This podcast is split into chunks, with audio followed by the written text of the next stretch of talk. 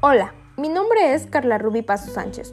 Curso el segundo cuatrimestre en la licenciatura en Pedagogía y hoy realizaré un podcast acerca de los orígenes de la sociología de la educación, parte 2, de la materia Sociología de la Educación, a cargo de la licenciada Ana Lain García Pérez. Para cerrar unidad y como parte de la evaluación de esta materia, les presento el siguiente podcast.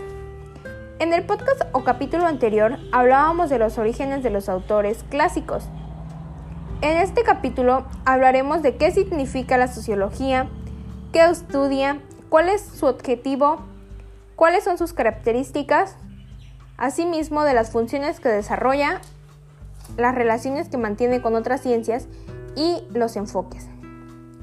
La sociología de la educación es una perspectiva para el análisis del fenómeno educativo.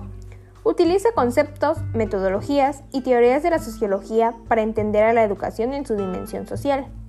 Su preocupación central es el estudio del contexto social.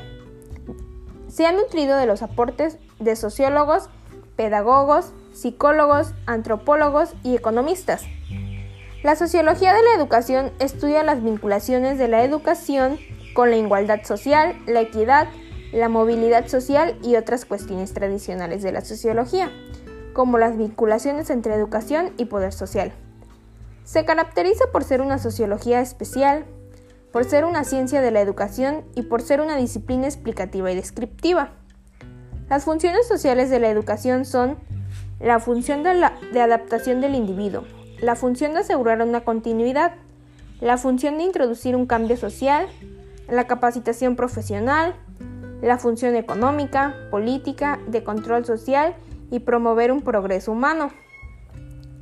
La sociología se relaciona con diferentes ciencias, entre ellas encontramos a la biología, la psicología y la antropología. Para concluir y cerrar este episodio, hablaremos de los cuatro enfoques que desarrolla la sociología de la educación.